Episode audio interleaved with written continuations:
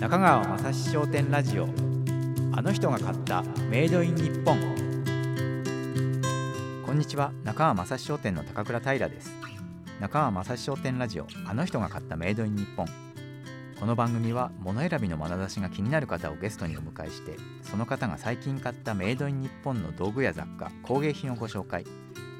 物を起点に語られるエピソードを通してそこから垣間見える心地よい暮らしを考えていきます。ゲストは引き続きインテリアデザイナーの小林隆さんとマナさんです。前回はマナさんの一生手放したくないメイドイン日本として鹿児島誠さんのお皿をご紹介いただきました。元気になるものを普段の暮らしで使うっていうマナさんのライフスタイルがとても素敵でしたね。小林隆さんとマナさんはどんなメイドイン日本を愛用されてるんでしょうか。そしてそこから垣間見える物選びの基準とは。早速お話を伺っていきましょう。それでは今回のゲストをご紹介しましょう。引き続きインテリアデザイナーの小林隆さんとマナさんです。こんにちは。こんにちは。よろしくお願いします。よろしくお願いします。よろしくお願いします。1回目2回目とマナさんにお伺いしましたけれども、えー今回は隆さんですね。はい。お持ちいただいたのは私が作るおすすめメイドイン日本です。ちょっと、はい。私が作るっていうのはシリーズでも初めてだったんですけど。あ、はい、そうなんですか。はい、どんなアイテムえー。なんでしょうか、はい。あのーですね。ええ、あの猫をはい。めでる台、メデル。メデル。はい。ですね。はい。これは飛騨産業さんと一緒に作られた。そうですね。はい。うん。あの飛騨高山にあるですはい。ね、えー1920年にできた会社でもう100年以上続いているまあ老舗の家具メーカーですね。はい。えーこちらをあれですかお二人がデザインされたっていうことなんですか？はい、そうです。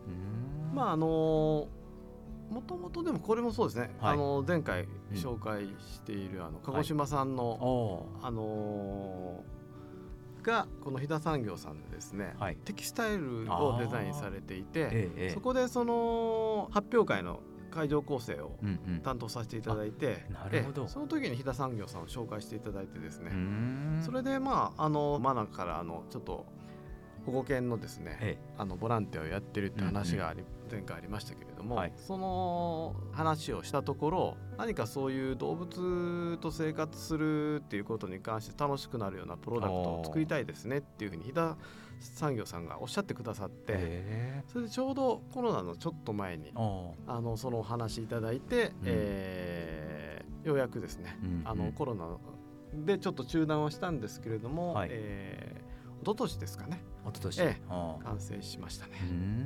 はい今ちょうど猫ちゃんがあの載ってる写真がありますけどどんな使われ方をするど道具というか家具というか。はい、あのー今吉祥寺に住んでるんですけど、その自宅兼事務所うんに引っ越す前にうん、はい。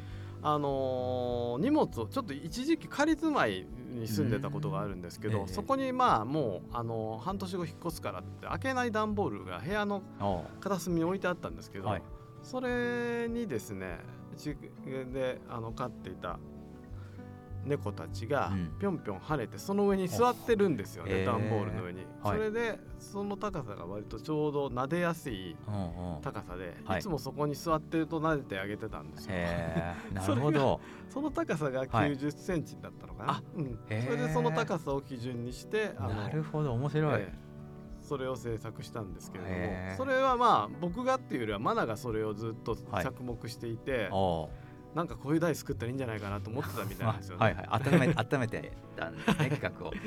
なるほど。いいタイミングだったんですね、はい。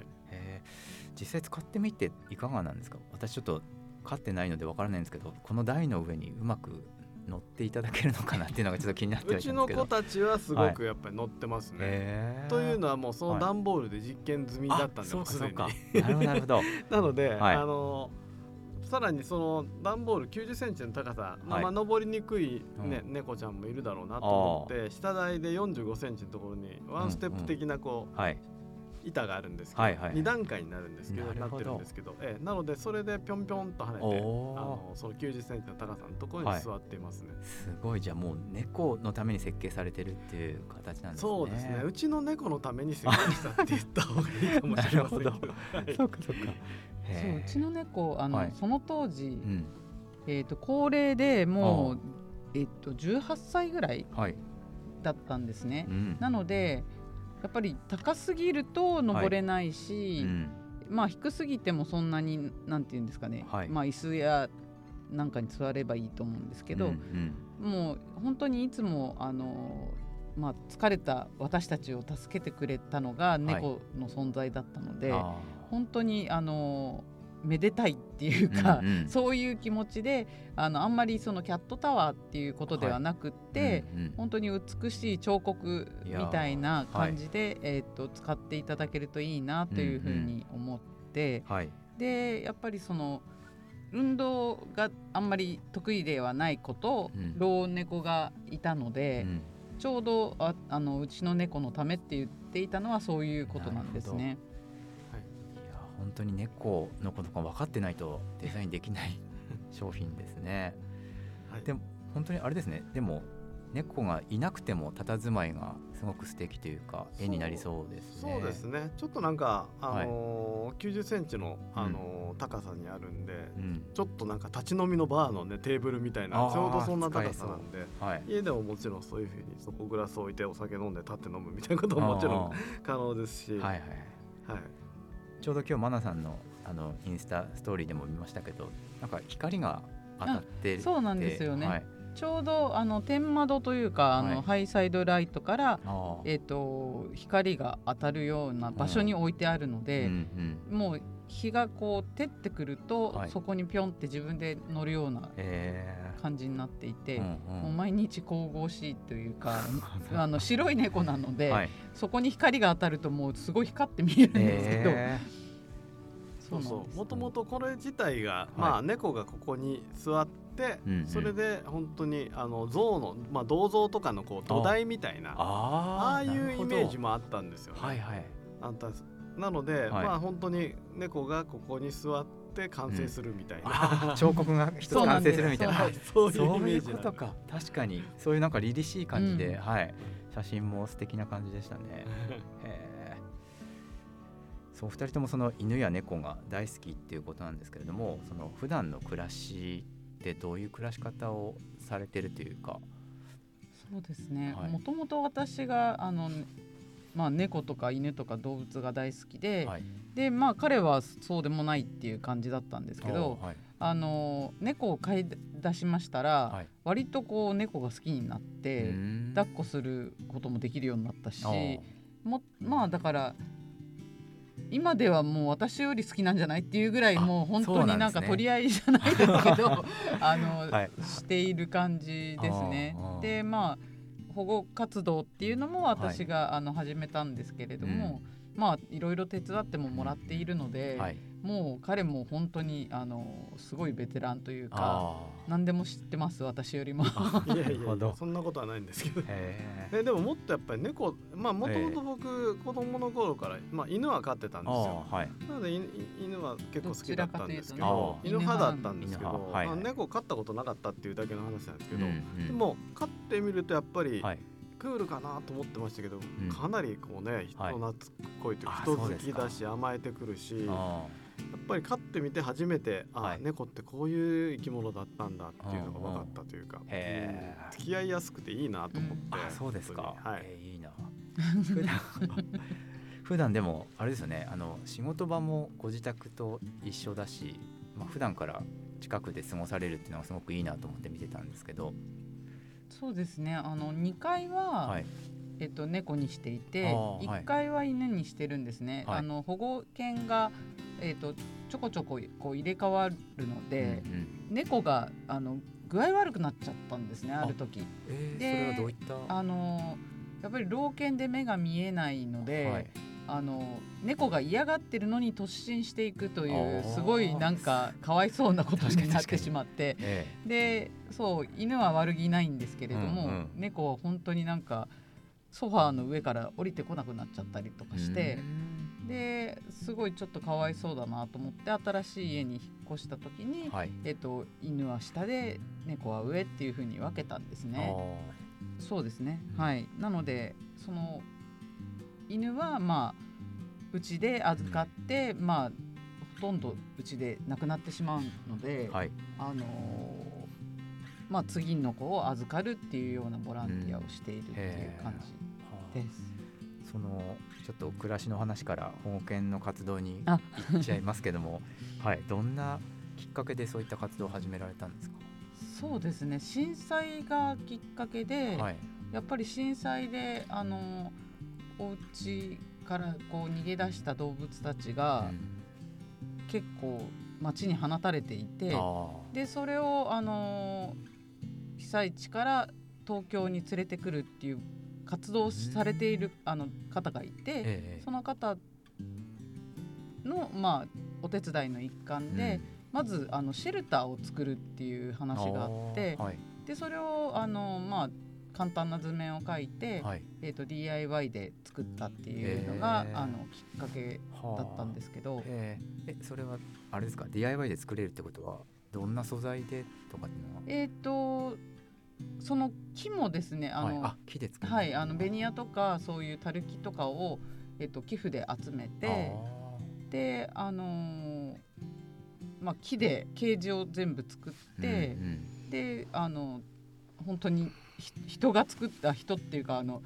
大工さんもあそうだ。来てもらって大工さんも。うん。ええ。そうそうそう大工さんにも手伝ってもらってもうはい。それもボランティアでやってもらったんですけど、そうなんですね。あのある程度作っていただいて、うんまあ、自分たちも手伝ったっていう感じなんですけど、じゃあ震災後からだとだいぶじゃあもう長年というか長い間そうですね、はい活もう動されてる。10年経っていて、うん。えっ、と10頭預かってますね。今今10頭目です。あ10頭目。はい。あーなるほど。その犬や猫の存在っていうんですかね。その暮らしの中でどんな時間を届けてくれるかっていうと笑いですかね、そうですね。なんかはい。本当に面白いよね。面白いっていうか愛嬌あるというか、えはい。楽しいですね。楽しませてくれます。ーね本当にあの、はい。やっぱり人間と一緒で、はい。みんな個性があって、うんうん。全然違うんですね。はいはい。なので本当にあの子はこうだけどこの子はこうっていう、はい。本当に同じ子が全然いないのであ本当に面白いよね、うん。なんかうん猫にしても犬にしても、ーはい。へであと年取ってくるとん余計ちょっとボケたりしてすごい笑笑わせてくれるというーあそうかなんですね。うん。あじゃあもう本当に欠かせないそう存在っていう感じなんですね。へー。そのせっかくあのお二人とも空間のデザイナーっていうこともあるので犬や猫ちゃんとのその暮らしの空間作りでなんかポイントだったりこうするとなんかうまくいくよとかいいよとかっていうのがあればあのシェアしていただけると。そうですね。なんか、はい。例えばなんですけど、ええ。猫だと、はい。壁紙のお家だと大体バリバリバリっとこう、え爪研ぎされはいはい。てしまうんですけど、うん。うちはあのペイントなんですね。でペイントのお家ってほとんど何もされないというかガリガリされないのであの本当におすすめですね。うんうん何なんですかねそれは。えっとやっぱりねはい。爪が引っかかりやすいみたいでその壁紙だと。壁紙だと。あなので本当にバリバリにされちゃいます。一回やられるともう、はい。もうそこが大好きになっちゃうあのあではい基本的ですけどすごい大事なっていうかそうですね。そうですね。すごい。え小林さんもなんかありますか？うんそうですね、うん。あのーなかなか、まあ、ハードルは高いかもしれないですけど、はい。うち実はあの1階が事務所で、あー2階があの住居スペースなんですね、で1階は土足で、まあ、2階はあうん。の靴を脱いでるんですけど、あで1階で犬を飼ってるんですね、はいはい。で2階に猫で。うん。それでですね、まあ、やっぱり犬の散歩とか、うんうん。犬はもう本当土足生活っていう感じになってるんではい。それは本当に楽ですね。やっぱりうん。なのでまあ犬を飼われてる方はぜひはい。土足生活、そうです。ね 確かにエリアを分けるっていうのはすごい確かにいいですね。ですね。うんうん。それは本当に楽はいですね、確かに確かに、はい、粗相してもすぐ掃除できたりとか。そうですよね、うん。猫ってやっぱぱ基本的にはあトイレがあってん。割ときちっと自分でトイレできますけど。そっかそっか。犬うちの預かってる老犬とかもちょっとねうん ボケてるのかよくわかんないですけどもう変なところでしょっちゅそうしちゃうんでその掃除は非常に楽っていうか、うんうん。うん。確かに。じゃあ本当にうまくできてますね、うん。1階と2階のバランスっていうのが。そうですね。そうですね、でも最近はえっとマロンと、えっといちごしかいないので、はいその具合が悪くなった子はもう今なくなってしまったので最近はちょっと下にも呼んだりもしてます、あのなるほどなるほど。マロンの方うん。ちょっとじゃあ慣れてきたりもするっていうことなんですかね。きっと慣れてくれるんじゃないかなと思っていますけど、はい、ありがとうございます。小林隆さんと真奈さんには次回もご登場いただきます。引き続きよろしくお願いします。よろしくお願いします。中川雅史商店ラジオ。あの人が買ったメイドイン日本。インテリアデザイナーの小林隆さんと真奈さんをお迎えした中川雅史商店ラジオ。あの人が買ったメイドイン日本。今回は隆さんの私が作るおすすめメイドイン日本として飛騨産業のメデルをご紹介いただきました名前がメデルっていうだけあって本当に何でしょうあの猫への愛が凝縮されたプロダクトでしたね猫との暮らしに向き合わないとできないデザインだなと思って素敵だなと思って聞いてました。いやー僕も猫飼いたくなっちゃいましたっていう話をあの後マナさんにしたらちゃんと飼える自信が持ったら買ってくださいねって言われましたね。はいそれを胸にあのいずれ飼いたいなと思います。